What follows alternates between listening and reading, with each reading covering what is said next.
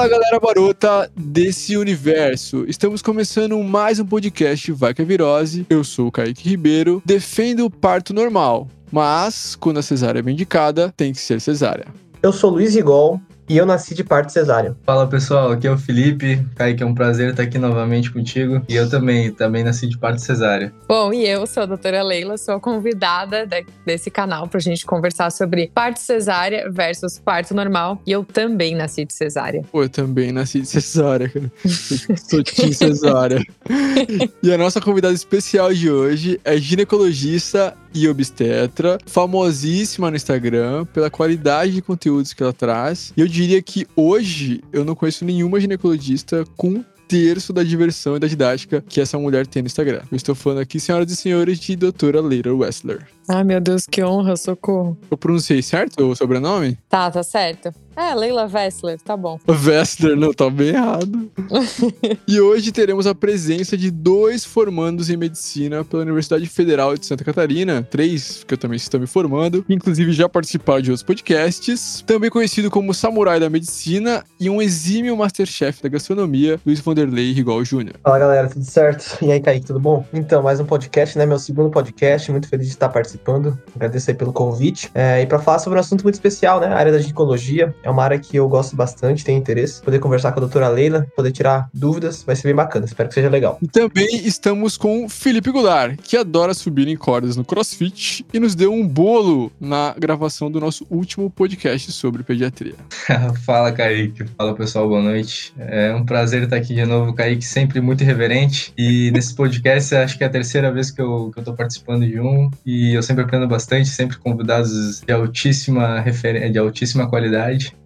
E, então, fico muito feliz de estar participando. Dessa vez eu não esqueci. Te entreguei no último lá, cara. Então, o tema do nosso podcast de hoje é cesárea ou parto normal? Qual a melhor opção? E você prefere parto normal ou cesárea? Me responde. E de cara eu já quero lançar um desafio para você que tá ouvindo, porque você vai aprender muita coisa valiosa aqui hoje. Você disse que prefere um deles. O desafio é o seguinte: você tem que ouvir esse podcast até o final, porque é muito provável que você mude de opinião algumas vezes durante o nosso bate-papo. E daí, se lá no final do podcast você tiver mudado de opinião ou achar que o conteúdo que você aprendeu sobre esse assunto foi bom ou fez sentido para você de alguma maneira, você vai enviar ele para três pessoas? Três pessoas tá bom, Luizão? Que três pessoas dá para começar, tá legal para começar. Fechou. Bom, vamos começar de leve. Justamente para levar informação para quem você gosta, e isso dá poder e domínio para o processo de tomada de decisões que essa pessoa que você compartilhou pode vir a precisar um dia. Felipe, você concorda que informação é tudo, não é? Com certeza Kaique. Ainda mais informação de qualidade aí que eu tenho certeza que a doutora Leila vai passar pra gente. Nossa, tem só dúvida. agregar. Show de bola, então, bora compartilhar. Hoje vamos falar sobre os prós e contras desses dois tipos de parto, para quais situações eles são indicados e quando eles não podem ser indicados, acelerar ou não acelerar o parto normal. Será que romper a bolsa é ruim? Será que o uso de ocitocina, misoprostol pode ser perigoso? Vai ter muita informação bacana e boa para você aqui hoje. Então, sem mais delongas, bora pro podcast.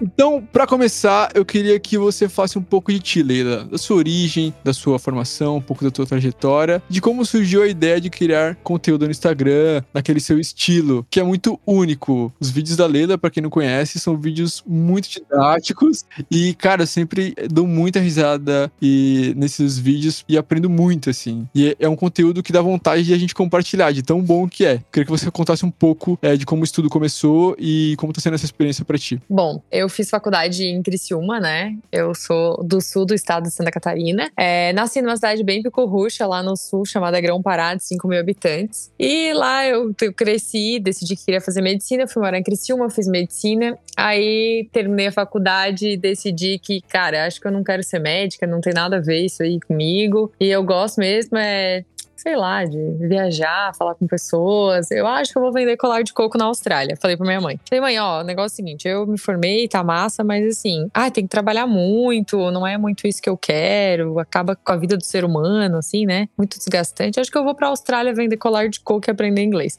Minha mãe falou, ai, filha, vai mesmo, porque quando voltar, tu já tem um diploma, tá tudo certo, vai que é uma experiência. Eu pensei, ah, mas também já me inscrevi para as provas de residência, né? Eu vou fazer primeiras provas e vou ver o que que dá. Aí fiz as provas de residência para ginecologia e obstetrícia, que foi uma especialidade que eu decidi meio botando na ponta do papel, tipo, ai, ah, gosto de procedimento, gosto de consultório, gosto de contato com paciente, gosto de plantão. É aquela, tipo, fazendo prós e contras, assim. Eu nunca fui, assim, durante a, a faculdade apaixonada por GO, sabe? Daí, eu, cara, eu passei nas residências, eu todas as entrevistas que eu ia, eu odiava o hospital, assim. Eu tava achando maravilhoso, porque nisso tudo tava super se encaixando a ideia de vender colar de coco na Austrália, assim. E daí, cara, quando eu cheguei no HU em Floripa, me apaixonei pelo hospital, me apaixonei pelos staffs logo na entrevista, assim. Eu gostei Sabe quando tu sente que é o teu lugar, assim? Vibe boa. E eu pensei, cara, será que eu vou desistir de tudo e vou ficar aqui? Eu pensei, ah, também, três anos, né? Acho que eu vou fazer. Aí fiz ginecologia obstetrícia, então, no HU em Floripa. E eu sou completamente apaixonada por ginecologia obstetrícia. Eu não me vejo fazendo outra coisa. Eu sou muito, muito feliz na minha especialidade, assim. Eu fiz a, então, a especialidade no HU, terminei há dois anos. E agora eu tô aqui no Erasto, em Curitiba, fazendo especialização em câncer de colo de de útero, em patologia de trato genital inferior, que é a minha paixão dentro da GO. E, enfim, e tô por aqui. E o, e o Instagram, ele surgiu, acho que na verdade, de uma necessidade de ter essa outra Leila, sabe? Porque eu mesmo, assim, eu, Leila, eu gosto muito de me comunicar com as pessoas, de conversar. Eu tenho esse jeito mais irreverente e eu me sentia um pouco quadrada com a medicina tradicional, vamos dizer assim. Eu me sentia um pouco quadrada, um pouco tendo que me encaixar nesses padrões, assim assim. E eu acho que o Instagram me possibilitou que, ir quebrando esses padrões pouco a pouco. Então eu me aproximei é, de pacientes e de pessoas que são parecidas comigo e que eu posso ser desse meu jeito dentro da minha área, assim, dentro da, dentro da medicina que eu acredito, sabe? E daí eu fui começando timidamente a gravar alguns vídeos, eles foram fazendo algum sucesso, assim, né, local, e foi expandindo e o Instagram vem crescendo, assim. Eu sou bem feliz com ele, ele me possibilita hoje, né, fazer a parte de telemedicina e tudo, e, e também de ter um contato mais próximo com as pacientes, levando informação é, para muitos lugares, assim, que e para muitas pessoas que não têm acesso a informações de qualidade, que não têm uma saúde de qualidade, que não consegue ter acesso fácil a um posto de saúde, a tantas coisas que a gente, às vezes, que vive na cidade ou numa região melhor do país, não melhor, mas, tipo, mais bem localizada, assim, né, em termos de, de, de necessidades básicas, é, elas conseguem ter acesso à informação através da internet. Então eu fico super feliz, assim, quando eu consigo atingir esse público também. Interessante, né? e é legal porque você fala a língua do povo, assim, eu acho que são as coisas que te aproximam muito das pessoas, né? Você traz um conteúdo, pô, bacana, assim, você explica de uma forma divertida e você fala o que a gente fala no dia a dia, assim, eu acho que as pessoas sentem muita vontade, acho que deve ser até pra te perguntar, assim, no direct, assim, imagina. É, assim, é, eu ouço muito a frase, assim, ah, parece que eu sou tua amiga, amiga, parece que a gente já se conhece, mas é que o meu objetivo é esse, assim, porque Cara, a medicina botou muito termo, muita sigla, muita palavra difícil, a gente deu uma endeusada. Só que a verdade é que a gente faz medicina pro povo e a maioria do povo não entende o que é falado. Então, quantas vezes a gente atende pacientes, ou eu atendia antes, e eu percebi que eles não entendiam como que eles tinham que usar a medicação, assim. Então, hoje eu sou uma pessoa que toma cuidado não só em como eu falo, em como eu explico de uma maneira que fique acessível à pessoa que eu tô explicando. Inclusive na receita, quando eu vou escrever, eu não fico mais botando botando sigla, tipo, tomar de 12 em 12 horas, é, ou tomar duas vezes e botar um X. Eu escrevo, tomar duas vezes ao dia, sabe? Pra pessoa conseguir realmente entender como que ela faz o tratamento, o que que ela tem. Eu acho que isso é extremamente necessário pra gente atingir o nosso objetivo. Sim, concordo contigo. E realmente, isso é um dos problemas que, que existe na medicina, né? A gente acabou. A maioria dos médicos, né? Tem, tem médicos que são bem didáticos, assim. Mas a gente acabou meio que mecanizando isso, né? Então a gente acaba fazendo as coisas no automático e acaba achando que às vezes o paciente vai entender tudo que a gente fala quando não é bem assim, né? Sim. É, às vezes a gente quer escrever bonito para outro colega ler, né? Tipo, as palavras certas, mas tudo bem, para o paciente tu não precisa falar desse jeito, tu tem que falar de um jeito que ele entenda. Esse é o objetivo, né? É, eu acho muito legal essa discussão, porque na verdade, sim, o, o, meio científico em geral, ele tenta ter uma linguagem que se diferencia do, do, do, do, do coloquial, né? Do, da linguagem falada pelo povo, né? E eu vejo a gente vê muito no direito, né? A gente brinca que é o juridi, juridiquês, né? E na medicina também tem isso, então a gente usa termos médicos, né, para falar de doença doenças, para falar de, de medicações, e, que é muito isso que vocês falaram, foge da linguagem do povo, né? E a gente, como médico, claro, a gente tem que aprender isso para falar entre a gente, né? Mas a gente acaba não tendo na faculdade como, como se comunicar, como falar Sim. com o paciente, né? E, e, realmente, cara, é a base do tratamento. Se o paciente não entender o que, que é que ele tá usando, por que, que ele tá usando, ele não vai, ele não vai usar a medicação, ele não vai fazer tratamento direito, ele não vai aderir, né? E se o paciente não, não adere à doença, é tipo, não adere, desculpa, não adere ao tratamento, é, é a mesma coisa que ele não tivesse diagnóstico, porque ele não vai tratar da mesma maneira. E assim, e, e o interessante, né, é, achei legal que você falou isso, né, da, da,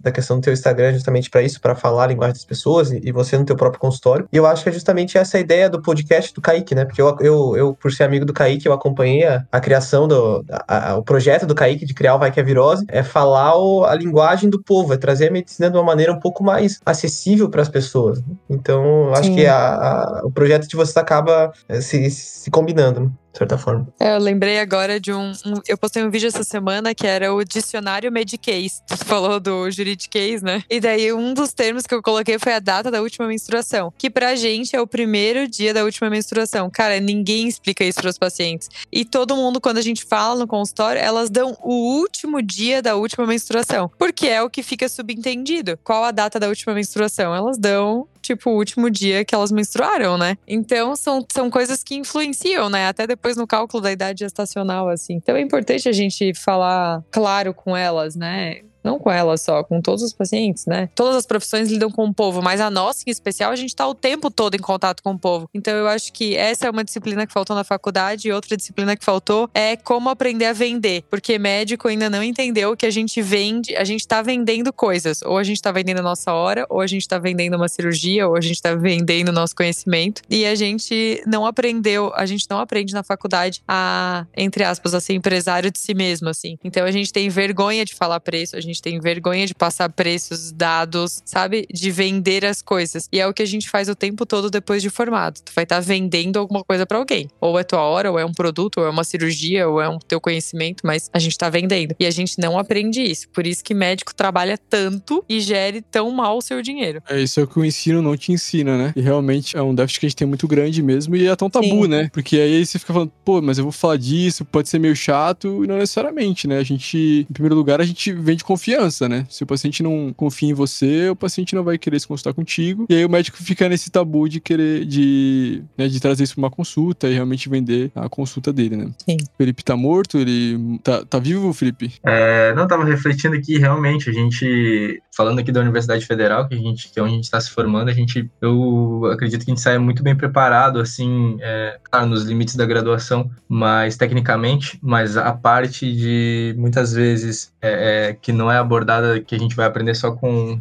com o dia a dia trabalhando, que é essa questão que a Lela falou de vender, né? Se vender, está todo o tempo realmente se vendendo. Acho que isso daí a gente não aprende e realmente faz falta. E parabenizo, deixo aqui meu, meus parabéns tanto para a Leila quanto para o Kaique para essa questão do, do, do, trabalho de vocês estarem levando a informação correta. Às vezes um de, pequeno detalhe, uma, uma, um erro de comunicação gera um grande transtorno, né? Então, esse tipo de informação acho que é, diminui as chances desses desencontros acontecerem. Mesmo, cara. Então vamos começar falando do parto normal. Leila, gostaria que você falasse um pouco sobre o que é um trabalho de parto e quando a gestante deve buscar a maternidade, porque isso é algo que gera bastante dúvida. Sim. Bom, o trabalho de parto, ele é um momento em que o corpo da mulher, ele, ele tem uma liberação de hormônios, né? E ele entra em total sintonia para iniciar o processo de contração, né? A contração, ela é uma dor em que vai vir geralmente das costas para frente e desce em direção à, à perereca ali, né? Ela vai endurecendo de cima para baixo e a mulher sente que essa barriga fica muito dura, que é dura. A gente diz que as contrações são ritmadas quando elas são contrações pelo menos 3 a cada 10 minutos, que dure uns 40, 50 segundos cada contração, né? Isso é quando o trabalho de parto tá ativo, ou seja, tá tendo uma dilatação mais ativa do colo do útero, né? Uh, a mulher, para ela ter o bebê, ela tem que chegar a 10 centímetros de dilatação. Uh, a gente diz que tá ativo quando passa de 6 centímetros, né? E antes disso, isso, ela pode ter um início de trabalho de parto que às vezes pode ser um pouco mais lentificado, com menos contrações a cada 10 minutos e que vai fazendo uma dilatação mais devagar desse colo do útero, né? Então, quando a mulher ela começa a ter essas contrações mais ritmadas, é uma das coisas pelas quais ela tem que ir para o hospital, né? Então, uma das coisas que a mulher tem que ir para o hospital é as contrações. Outro motivo é quando rompe a bolsa miniótica, né? Que é quando rompe a bolsa do bebê, quando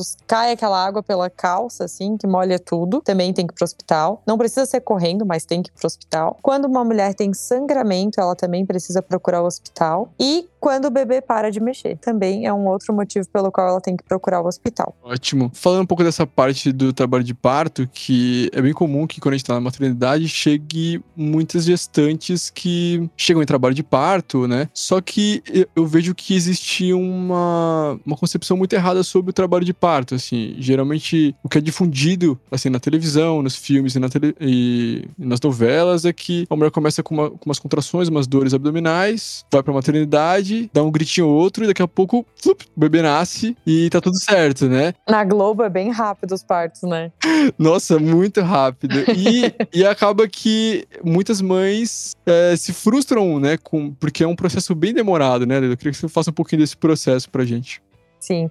É, então eu sempre brinco assim com as pacientes. Que hora que teu bebê vai nascer? Não sei. Só Deus sabe ele. Porque eu e tu mesmo, a gente não tem certeza, né? É, porque pode demorar 12 horas, como pode demorar 3 horas. Não tem como a gente saber, só passando pela prova de trabalho de parto. A gente tem uma noção média, né? Sim, uma média de horas que a maioria das mulheres tem de trabalho de parto. A média de horas é em torno de 8 a 9 horas. Então é um processo longo, né? Só, eu digo 8 a 9 horas do momento momento em que ela tá na fase ativa, assim, do trabalho de parto, né? Que é quando, às vezes, até passa de 6 centímetros, né? Então, assim, o tempo de duração do parto, ele é muito relativo de mulher para mulher. E também é relativo se é o primeiro parto, se é o segundo, se é o terceiro. Geralmente, o primeiro é mais demorado, né? Aí depois passa boi, passa boiada também. Aí o segundo, o terceiro vai ficando mais rápido já. Então, assim, é muito variável o tempo de duração de um trabalho de parto, né? Às vezes, até dilatar até 6 centímetros pode demorar dias dias, né? Não tem como a gente estimar. Mas depois que ritima as contrações,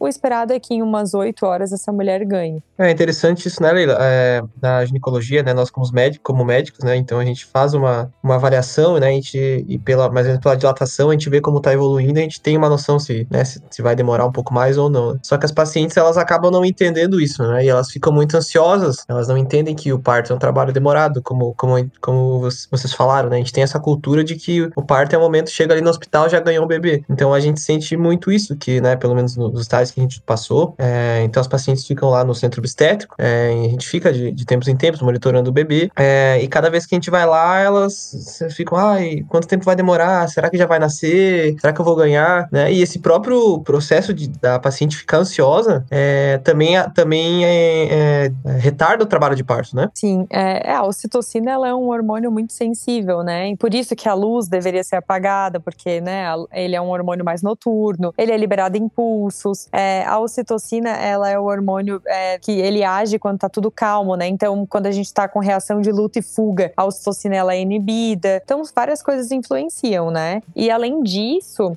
eu acho que tem alguns outros aspectos, que é a dor daquele momento, né? A mulher quer que seja rápido, porque ela tá passando pela dor, né? Uma dor ritmada que vem de tempos em tempos, não parece que não vai acabar nunca E outra coisa é que eu acho que as mulheres de hoje, elas não são preparadas no pré-natal para esse momento. Especialmente a gente que passa em hospitais de SUS, né? Os, os pré-natais de postos de saúde, de uma forma especial, assim, feitos no dia a dia, né? Por médicos clínicos gerais, eles têm uma, uma grande quantidade de pacientes, não é um pré-natal, assim, bem feito, bem conversado sobre isso. E eu acho que elas não chegam preparadas uh, ah, para o trabalho de parto. E, além disso, a gente, as mulheres que estão ganhando bebê agora, a gente veio de uma cultura que as nossas avós não tinham a opção da cesárea, elas só tinham o parto normal. Então, muitas delas ficaram muitos dias em trabalho de parto, ganharam os bebês em casa, algumas perderam filhos, morreram, né, os bebês, enfim, elas só tinham a opção é, do parto. As nossas mães, elas foram mulheres que tiveram a opção de escolher por uma cesárea, foi quando chegou a cesárea. E daí a cesárea virou uma questão monetária também. Quem tinha dinheiro poderia pagar ou ter um plano de saúde para ter uma cesárea. E quem não tinha, ia pro SUS para ter parto normal, para sofrer, porque parto normal é sofrimento. E cesárea não. Cesárea a gente faz escova, a gente agenda o horário, faz a unha, chama o fotógrafo, né? Todo mundo vai. É muito mais cômodo para essa mulher. Então, eu acho que a gente ainda vem desse sentimento de que o parto normal é um sofrimento e a cesárea é a salvação. Então, por isso também que elas chegam já com esse sentimento em relação ao parto, sabe? E, exatamente. E eu percebo uma angústia nelas, tanto nelas quanto nos próprios acompanhantes que vêm elas é, gritando de dor, né? Porque é uma dor é, muito, muito intensa. E eu vejo que elas realmente não estão preparadas para essa dor, porque elas, é, elas falam, pô, mas eu tô com muita dor. Então, realmente, eu acho que existe essa falha realmente do pré-natal, talvez pela sobrecarga que existe, exista no SUS, não sei. Mas eu acho que se, se elas tivessem mais informação sobre como é essa condição do trabalho de parto, eu acho que ia ajudar bastante nesse processo, né? Com certeza, eu acho que abordar o trabalho de parto, essas mulheres se prepararem para o parto, tanto física quanto emocionalmente mesmo, faria toda a diferença, assim, né? Mas, enfim, acho que isso é um ponto que precisa ser melhorado na saúde básica, assim. É, então, pelo que a gente está conversando aqui, parece ser mais, então, um problema cultural, né? Um problema de das gestantes não terem essa cultura de, de entender, né? De conhecer, de saber o que é o parto. E, e eu queria te perguntar, Ida, se você acha que isso é um problema é, aqui do Brasil, porque eu estava pesquisando dados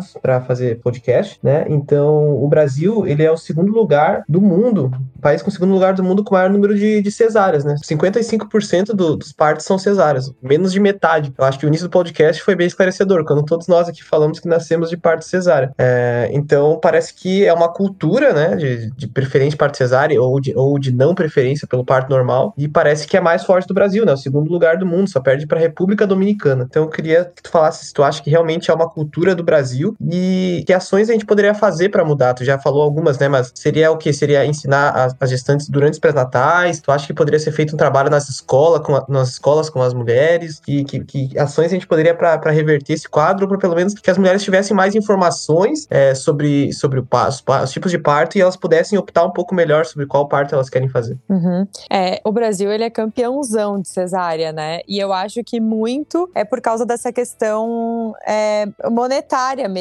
sabe? Das nossas mães, essa questão cultural, assim, que a cesárea é uma salvação. Além disso, né, é, a grande quantidade de processos médicos, né, relacionados à obstetrícia, nós somos a segunda especialidade mais processada, somente atrás da cirurgia plástica, né? É. Então, assim, a obstetrícia, ela é uma especialidade que ela é, ela é a especialidade feliz da medicina, né? Tipo, as coisas não podem dar errado na obstetrícia. A gente tá com duas vidas ali na mão. Então, quando dá um desfecho errado, é, é muito ruim, né? Pra mãe, pro bebê, pra gente, pra toda a equipe, pro pediatra. Então, a cesárea, ela veio meio como uma salvação, sabe? E a gente acabou, é, por causa dos, dos planos de saúde, assim, é, a mulher começou a poder optar, né, pelo que ela queria, assim, não que eu não acho importante a autonomia da mulher, né, eu tô só explicando em num contexto, assim, né, dentro de um contexto. Então, a cesárea foi crescendo, assim, e agora, por exemplo, aqui no Paraná existe uma lei estadual em que a mulher pode optar pelo qual a via de parto que ela quer. Então, por exemplo, quando ela quer uma cesariana, se ela for um pré-natal de baixo risco, no qual ela fez no mínimo seis consultas pré-natais e tá tudo bem com ela, ela pode optar por uma cesariana com 39 semanas de gestação ela assina um termo no posto de saúde, leva até o hospital que é referência dela e o hospital é obrigado a agendar a cesariana. Interessante.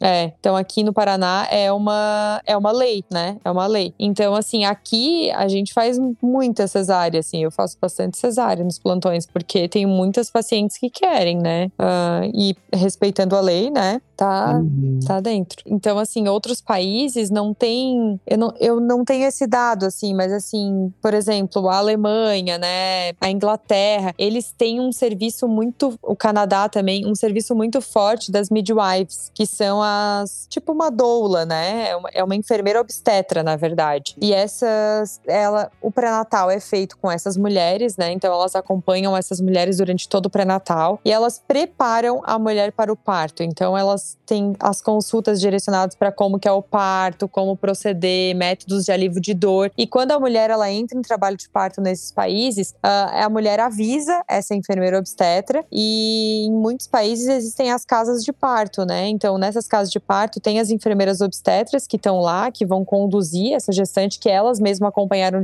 durante todo o pré-natal. E tem um, um, hospital na retaguarda, assim. Então, se der qualquer problema, essa mulher que está nessa casa de parto, junto com a sua enfermeira obstetra, junto com a sua midwife, ela é levada para esse hospital de referência. Então, a figura do médico, ela entra quando, entre aspas, quando deu a cagada, assim, né? Porque enquanto estiver tudo bem, uhum. é, elas são seguidas por essas midwives. Então, eu acho que um melhor acompanhamento pré-natal seria muito importante. Eu acho que ter junto é, uma enfermeira obstetra fazendo um trabalho massa, uma fisiopélvica, quem sabe, ou uma doula, né? Isso faz toda a diferença, assim, o apoio durante o trabalho de parto, métodos de alívio de dor durante o trabalho de parto, né? Realmente humanizar, assim, o trabalho de parto, porque é, vocês, vocês vêm, vêm de um hospital que é, que é o HU, né? Que é uma referência em parto humanizado. É, vocês aprendem muita coisa boa, mas quando a gente sai Brasil afora, existe muita violência obstétrica, não, obstétrica, não é pouca, é, é muita violência, assim. Eu às vezes fico horrorizada em algumas coisas que eu vejo aqui. Então, a gente vem de uma formação muito boa, mas tem muita paciente, assim, que passa pela violência. E daí, claro, ela não tem uma boa experiência de parto. Pra que, que ela vai querer aquilo ali, entendeu? É, vai, falar que cesárea deveria ser, deveria ser melhor, né? E falando dos. Do... Pode falar, pode falar.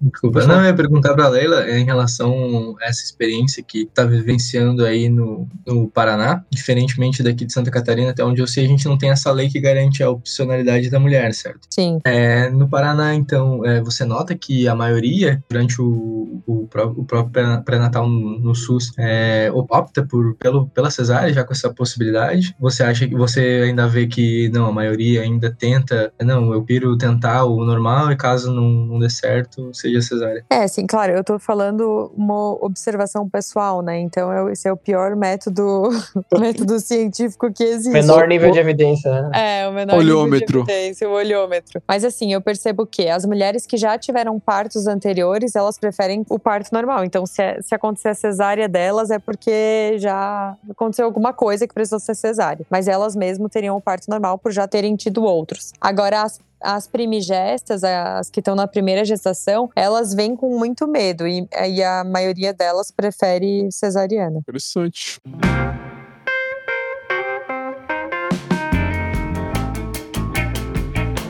E falando aqui do parto normal, Leila, quais são as vantagens que o parto normal oferece para a mulher? Ai, gente, parto normal é muito lindo, né? Vocês já acompanharam também, né? Vários.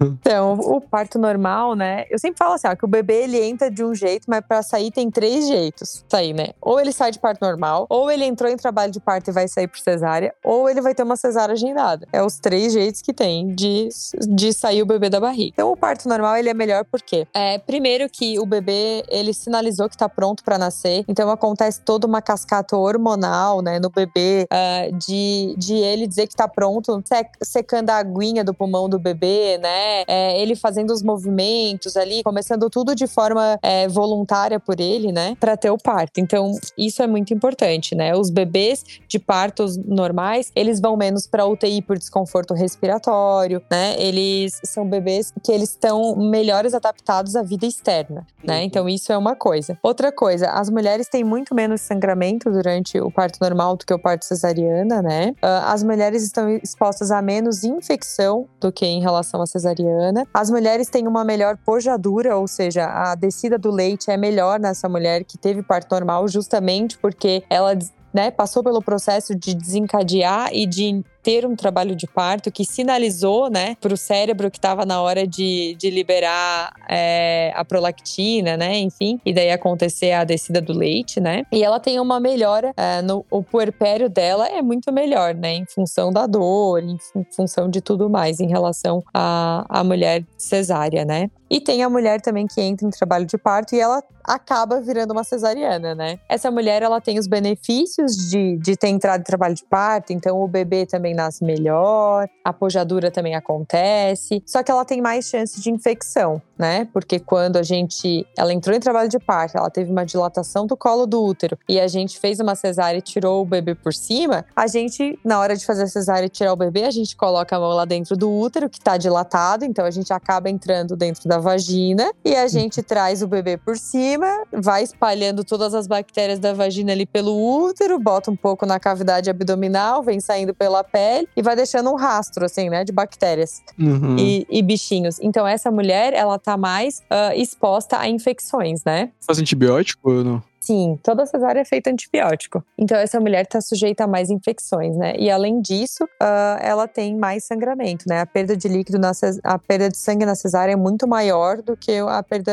de sangue durante o parto normal. E a mulher que ela faz uma cesariana agendada, a gente consegue controlar mais os riscos. Então, o risco de infecção, ele é maior em relação ao parto normal, porque é uma cesariana, né? Então, Uhum. pelo fato de a gente estar abrindo a barriga, enfim, expondo ela a germes, é, ela tem mais chance de infecção. Só que é menor do que aquela mulher que entrou em trabalho de parto e a gente fez uma cesárea, né? Só que o bebê dela não deu o sinal que estava pronto para nascer. Então, a chance de esse bebê ir para UTI com desconforto respiratório, né, hipoglicemia, enfim, outros probleminhas, é maior do que o parto normal. Além do que a pojadura, a recuperação, né? Isso tudo é pior. Caraca, quantas vantagens.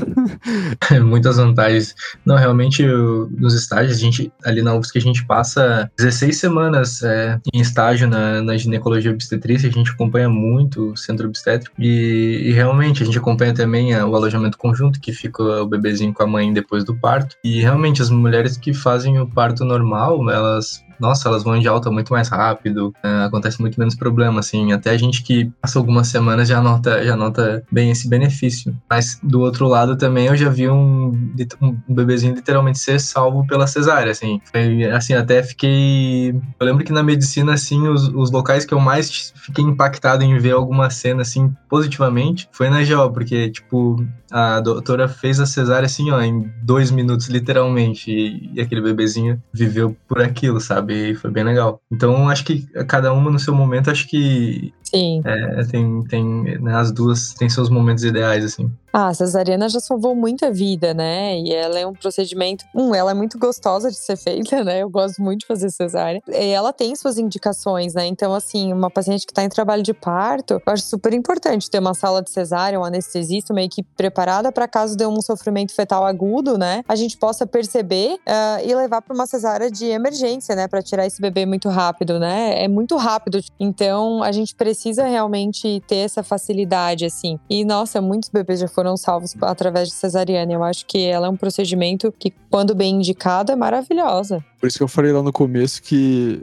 eu sou a favor do parto normal, mas quando a cesárea é me indicada, eu vou de cesárea. Sim. É, e falando um pouco aqui Leda, sobre as, as desvantagens do parto normal, eu queria que você faça um pouco é, das desvantagens. E até uma dúvida, assim, que eu acho que é, uma vez uma paciente no posto perguntou pra mim: ah, falou assim, ah, eu não sei se eu queria. ah, tô em dúvida entre fazer parto normal ou cesárea, porque eu nunca fiz nenhum parto.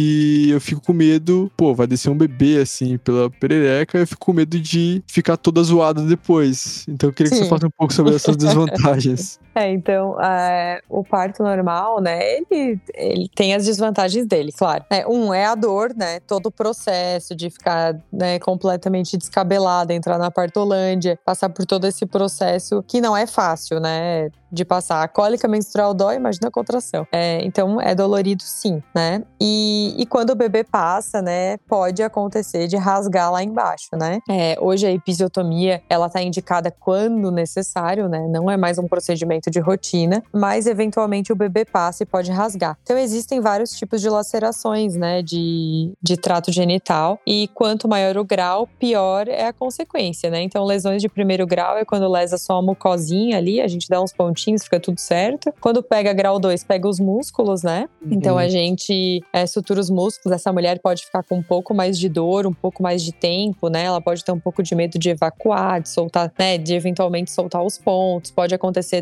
deiscência desses pontos, pode acontecer infecção também. Ah, nas lacerações de grau 3, pega o esfíncter anal externo, né? Então, essa mulher ela pode ficar com incontinência fecal quando não bem suturado, né? Ou quando acontece algum outro probleminha. E quando acontece laceração de grau 4 é quando pega a mucosa retal, né? Uhum. Ah, então, dependendo o grau da laceração, essa mulher pode ter consequências no períneo, sim, né? A, a vagina ela é um tubo elástico, assim, ela, ela se dilata para a passagem do bebê, mas depois ela volta ao tamanho normal. Só que assim, isso é uma coisa que que as mulheres relatam que fica diferente, sabe? Que fica um pouco mais flácido, mais alongado. Eu sempre uso, eu sempre penso assim: uh, sabe quando a gente tem um elástico em casa e a gente puxa, puxa, puxa, puxa ele até esticar bem e ele volta? Ele volta ao tamanho que ele tava, só que fica assim umas ranhurinhas, né? Então, eventualmente, algumas mulheres podem ficar com essas ranhuras e pode sentir que realmente a vagina pode ficar um pouquinho mais flácida, né? Não é à toa que com o tempo, uh, mulheres é, na menopausa, que tiveram muitos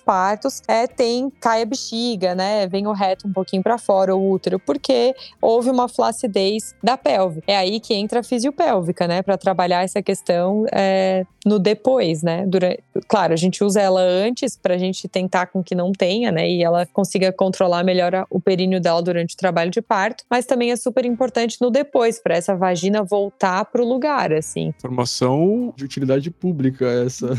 Sim. Leila, é, há uns meses atrás eu recebi uma mensagem no Instagram de uma gestante me perguntando o que eu achava sobre as intervenções para acelerar o processo uhum. do trabalho de parto, né? Então, como o uso de ocitocina, o rompimento de bolsa, o uso de misoprostol, o uso de sonda, né? E ela até é, me mandou o plano de parto que ela tinha, que é uma folhinha que ela bota alguns desejos que ela gostaria de ter durante o processo do trabalho de parto e algumas coisas que ela não gostaria que fosse realizado nela. Então, eu percebo que é, muitas mães chegam assim, é, com esse plano de parto, ficam um pouco com medo né, de, algumas, de alguns procedimentos que a gente acaba realizando lá na, na maternidade. Então eu gostaria que você explicasse brevemente o que seria cada uma dessas intervenções, mais ou menos. Tá. E em quais situações elas estariam indicadas. Bom, começar pelo misoprostol e pela sonda, né, que são dois métodos de a gente é, fazer uma indução de parto. Então, por algum motivo, antes das 41 semanas ou nas mulheres que atingem 41 semanas e não entram em trabalho de parto, às vezes a mulher precisa é, induzir o parto, né? A indução do parto é é como se a gente estivesse preparando o colo do útero para ele começar a ter uma dilatação. Então, o misoprostol, ele é um comprimidinho que vai ser colocado lá dentro da vagina e ele amolece o colo do útero e dá um sinal pro útero dizendo assim, oh, começa aí a ter contração que tá na hora. E a, e a sonda, ela faz a mesma coisa que o misoprostol, né? Uh, só que ela é um método mecânico. Então, a gente coloca uma sondinha lá dentro do colo do útero e, e enche de água. Quando a gente enche de água, a gente separa a bolsa amniótica do colo do útero e aquilo gera uma liberação liberação de prostaglandinas, né? Que vão iniciar uma inflamação, vão começar a amolecer o colo, e ele vai dar esse mesmo sinal pro útero dizendo: Ô filho, vamos que tá na hora. Então, esses dois métodos a gente usa para indução de trabalho de parto, ou porque a mulher chegou com 41 semanas e tá na hora de ganhar o bebê, né? Ou porque ela tem alguma outra indicação, tá com diabetes, pressão alta, uma restrição do bebê, sei lá, enfim, outras coisas que podem indicar a interrupção da gestação. Aí essa mulher ela entra em trabalho de parto. Quando, quando ela entra em trabalho de parto, a gente tem um, um método né, de, de acompanhamento chamado partograma. O partograma ele é indicado pela OMS há milhões de anos, sei lá. Não sei quantos anos que ele está implantado, mas há muito tempo. E todas as orientações de todas as nossas associações e, e federações orientam que tenha as maternidades tenham o partograma, né? O partograma é um gráfico no qual a gente vê se essa mulher está dentro de uma curva de expectativa de tempo de trabalho de parto, para a gente conseguir ver se está indo tudo bem ou se está acontecendo alguma coisa que a gente precise agir ou fazer para auxiliar essa mulher nesse processo, né? Então, a ocitocina, romper a bolsa, é, são coisas que a gente usa teoricamente né? Quando esse partograma está saindo do esperado. Né? Mas a gente sabe que na vida real não é bem isso que acontece, né? É, algumas mulheres acabam é, sofrendo esses procedimentos com o objetivo de abreviar o trabalho de parto delas, enfim por indicação médica e não necessariamente só pelo partograma, né? Que era o que seria o correto.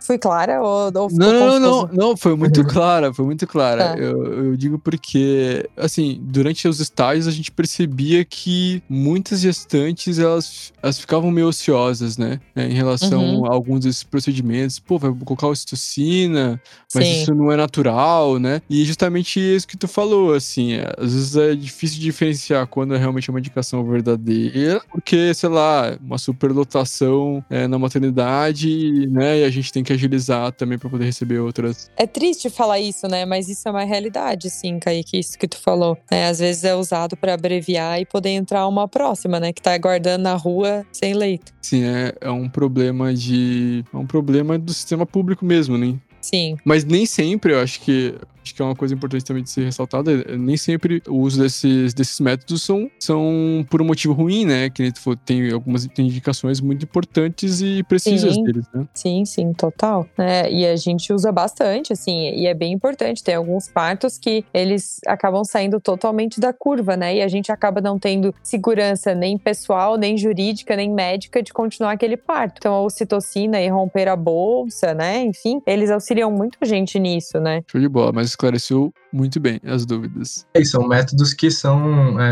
é, tem sua comprovação de que são benéficos, né? Quando bem indicados e que funcionam e que ajudam, né? Sim, eles têm. Né, são usados há muitos anos, né? Por exemplo, romper a bolsa é uma coisa que acontece naturalmente, né? As mulheres poderiam romper a bolsa em casa, assim. Eu digo, elas rompem a bolsa em casa, né? E vão pro hospital depois. Então, é um jeito de que o corpo tá dizendo que, que tá na hora de acontecer o parto. Então, é um método é, de iniciar a contração, melhorar a contração, né? Sempre que eu posso, eu prefiro romper a bolsa do que botar ocitocina, até porque fica com acesso, atrapalha o soro, né? Pra mulher se movimentar livremente. Então, assim, sempre que possível, eu prefiro romper a bolsa do que colocar ocitocina, por exemplo, né? Uma coisa que eu achei bem legal também é, é, passando nos estágios, eu acho que principalmente por, por a gente estar ali no hospital universitário, a gente vê como todas essas decisões, essas intervenções, elas não são tiradas do nada, assim, não é, ah, o médico, ah, eu acho que eu vou fazer isso. Na verdade, eles, eles estudam bastante, né? Então eu sempre via os, os residentes e os próprios os, os staffs ali da, do, do, do centro obstétrico discutindo.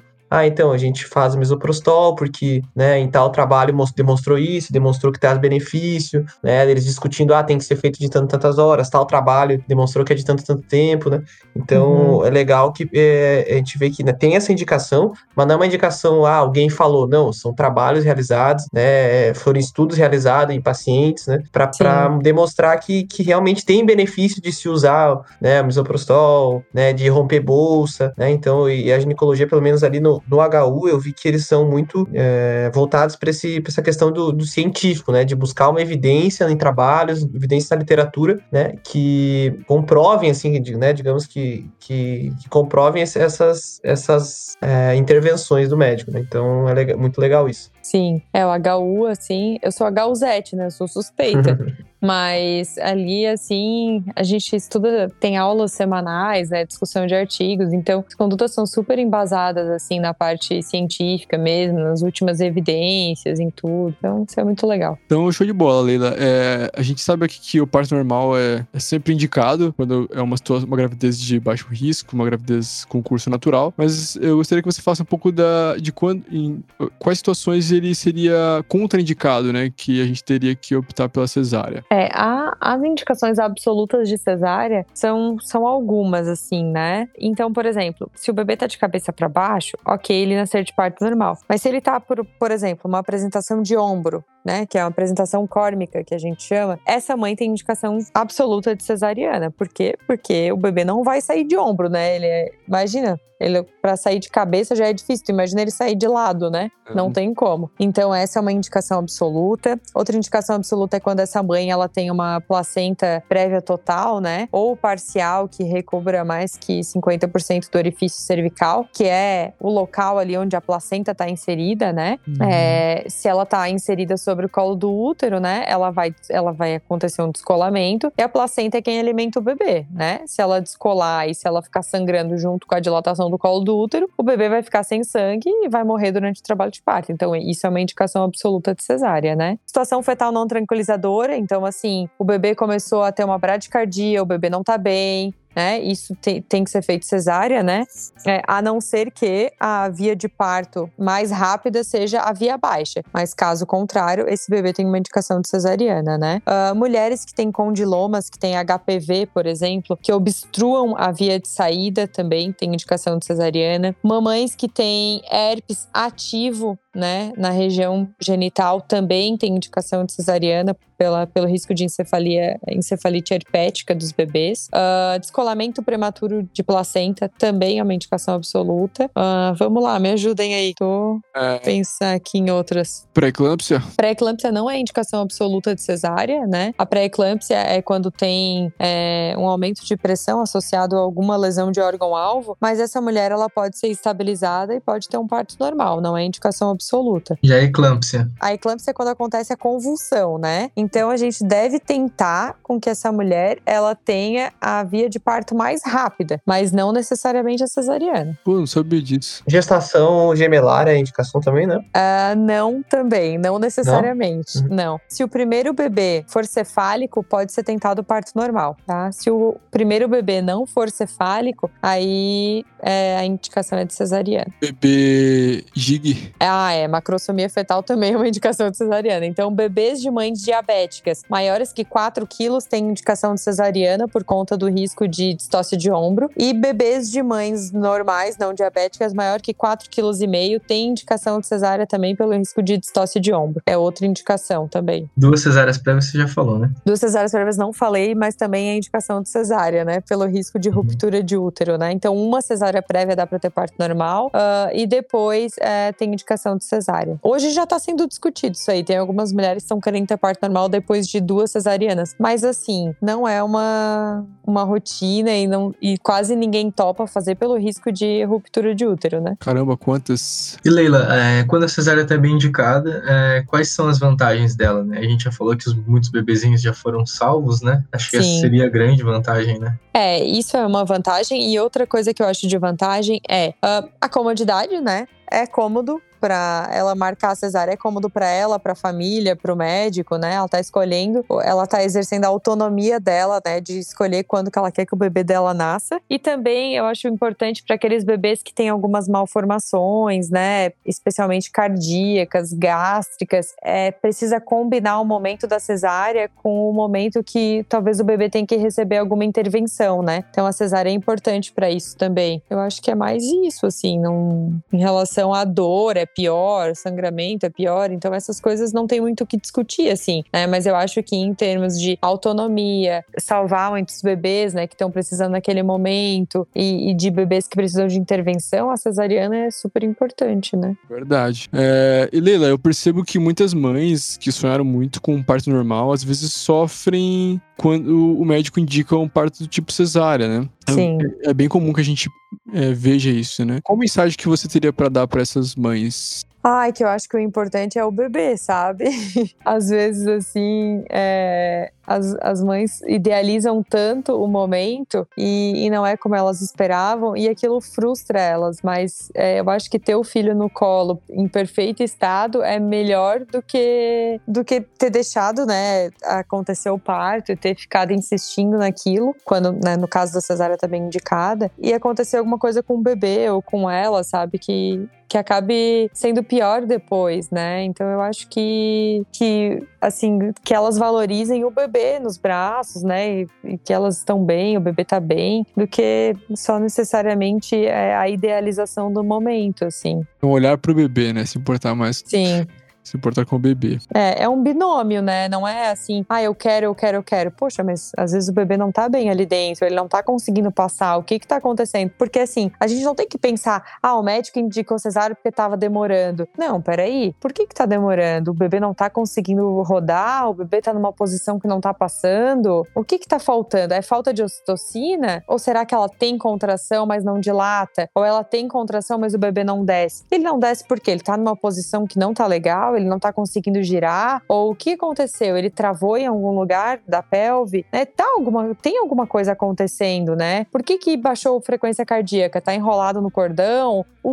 o, sabe, o que que tá rolando com esse bebê? Ele tem uma baixa reserva, ele não consegue suportar a contração? Tá acontecendo alguma coisa para essa cesárea ser indicada? Então a gente tem que pensar por esse lado e não só na idealização do momento, sabe? Então eu acho que isso é importante, a, a mulher pensar que é um binômio, não é só o, o né, o, o momento Eu brinco assim, às vezes as fotos da banheira, né? Assim, é todo o contexto e é o bebê bem nos braços, que o objetivo final, afinal de contas, é esse, né? Concordo com você. E até eu até acho bem bonito isso, porque isso você trouxe o raciocínio, o raciocínio clínico, né? O raciocínio do médico, assim, porque isso mostra que às vezes a, é, as pessoas veem o parto como, ah, eu quero ter parto normal, ou eu quero parto cesárea e tal, mas às vezes não sabe não, nem sabe, não, não por maldade, assim, mas não sabe mesmo o tanto de raciocínio que está envolvido, né? o, quão, o quão complexo isso Sim. é, né? E, e, eu até lembro de uma, uma vez uma médica da, da Carmela me falou uma coisa, a doutora Andréia, ela disse assim que o conhecimento é luz, é como luz na escuridão. Quando a gente sabe, nós somos luz para os nossos pacientes, né? Eu achei muito bonito isso que ela falou, porque realmente, quando a gente sabe ali, a, a mulher tá naquela situação de trabalho de parto, tá sofrendo, às vezes a gente até quer atender aquele desejo dela, mas a gente tem que olhar para o que. A gente tem que raciocinar e olhar para o que é o melhor pro bebê e para ela, né? Eu vou dar, eu vou lembrar agora de um caso que eu tive essa semana. Eu atendi uma mulher, ela tem 39 anos, ela tentou engravidar por 17 anos. Ela tinha endometriose profunda, fez cirurgia, fez todas aquelas cirurgias de vídeo e ela não conseguiu engravidar. Tentou fertilização, não deu. Eles são agricultores, assim, humildes, sabe? É, eles plantam batata em Contenda. Contenda é uma cidade que eu trabalho que, cara, todo mundo planta batata lá. é o business da cidade. É, o business da cidade é batata. Então eles tentaram por 17 anos e, poxa, ela tá com 39, o marido tá com 50 e poucos, assim, e ela engravidou espontâneo. Então vocês imaginam, poxa, aquela ali era o ouro da vida dela, entende? E ela chegou no pré-natal extremamente preocupada, por quê? Porque o medo dela era de passar pelo trabalho de parto e perder o bebê dela, que é, tipo, a única chance dela de estar grávida na vida, porque ela tem 39 anos, né? A chance dela ficar grávida depois dos 40 reduz bastante. É, provavelmente vai ser a única gestação dela, associada com medo de parto normal. A gente vai julgar essa mulher porque ela quer uma cesárea? Eu não. É. Então, assim, eu acho que é muito contexto que a gente vai estar tá vendo da, vida dessa mulher, sabe? É, sei lá, uma, vou dar um, um outro exemplo. Uma mulher que foi vítima de violência sexual, que para ela é uma coisa muito difícil. É passar por dor, toque vaginal, tá. Eu vou julgar essa mulher porque ela quer uma cesariana?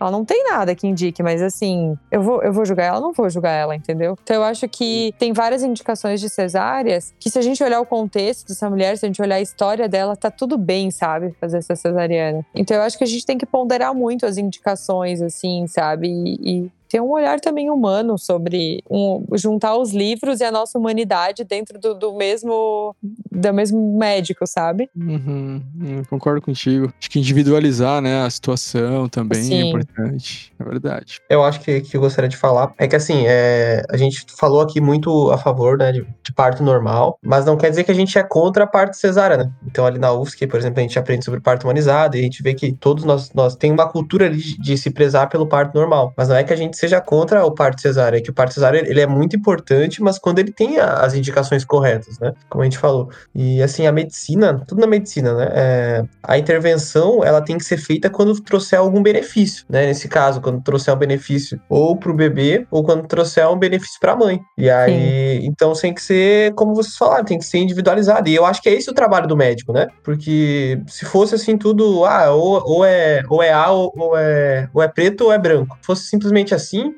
né? Se for, talvez até nem precisaria do médico, mas eu acho que pelo menos o que eu senti assim do, do, do, do da grande importância do ginecologista estar no centro obstétrico é, é, justamente isso: é ele pegar, ele, ele ver aquela paciente e ele conseguir é, raciocinar com base naquela paciente, no contexto daquela paciente, ele pensar e tomar a melhor conduta que deve ser tomada. Porque, né, Sim. tem vários protocolos na, na, na ginecologia na obstetrícia, né? Ah, a paciente tem abaixo de, de 38 semanas, você faz isso. Uhum. Acima de 38 semanas, você faz aquilo. Então, né, tô dando um exemplo. Então, então, é, tem vários protocolos, né? Agora, quem vai ver aquela paciente, né, que tá com, apresentando essa queixa, né, que tá com, né, tá com tantas semanas, tá com, né, tá com, como vocês falaram, que é uma paciente com tal idade, que, que é a única chance dela de ter um parto. Então, o, o médico, o ginecologista obstetra, ele vai, vai avaliar e ele vai é, tomar a melhor decisão, né? Então, eu acho que isso mostra a importância do, do, do, do médico ginecologista, médico obstetra, né, de você ter uma consulta e, né, e ter um parto com, com um especialista. E também mostra que, que, que a cesárea e parto normal,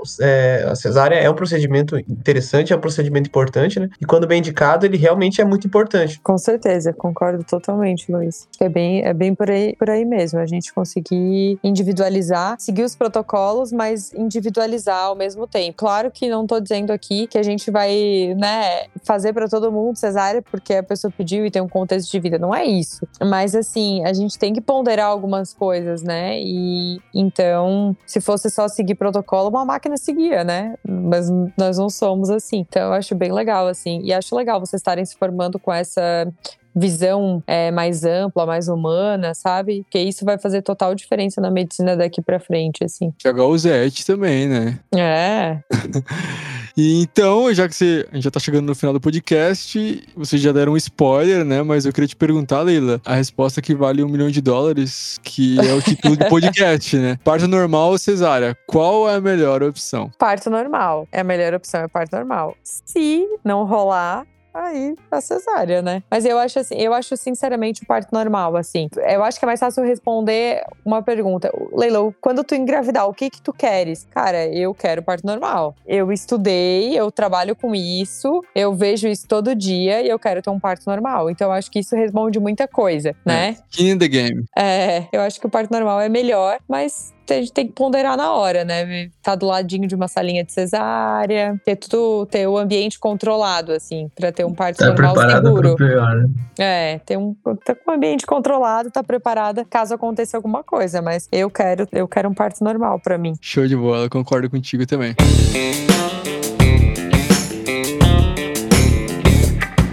E estamos chegando ao final e, cara, eu acho assim, sinceramente falando assim, eu acho que toda gestante deveria ouvir esse podcast. É, eu também acho. Cara, foi assim, juro pra ti, assim, eu não tô puxando o saco, assim, do, do Vai Que é Virose, nem da Leila, assim, nem de vocês que estão aqui, mas, tipo, porque a gente esclareceu muita dúvida, assim mesmo, que eu acho que, eu acho que talvez em 10 consultas de pré-natais, acho que a pessoa, é, a gestante acaba não tendo tanta informação é, boa de qualidade, que traga reflexão pra ela, assim, vocês gostaram do conteúdo? Nossa, eu gostei demais, Kaique. E acho que foi bem esclarecedor. Mas eu acho que a Leila vai concordar comigo na seguinte frase: é, para gestantes que estão ouvindo principalmente. Ficou com alguma dúvida, tá indeciso com qualquer coisa, acho que a melhor opção sempre é conversar e compartilhar a decisão com o seu médico, com o seu obstetra, e porque isso tende a trazer os melhores resultados, certo? Com certeza absoluta. Meu Deus. É, eu acho que é isso, realmente. Eu, eu acho que principalmente a, a- as discussões que a gente levantou aqui são muito importantes, são muito legais, né? E,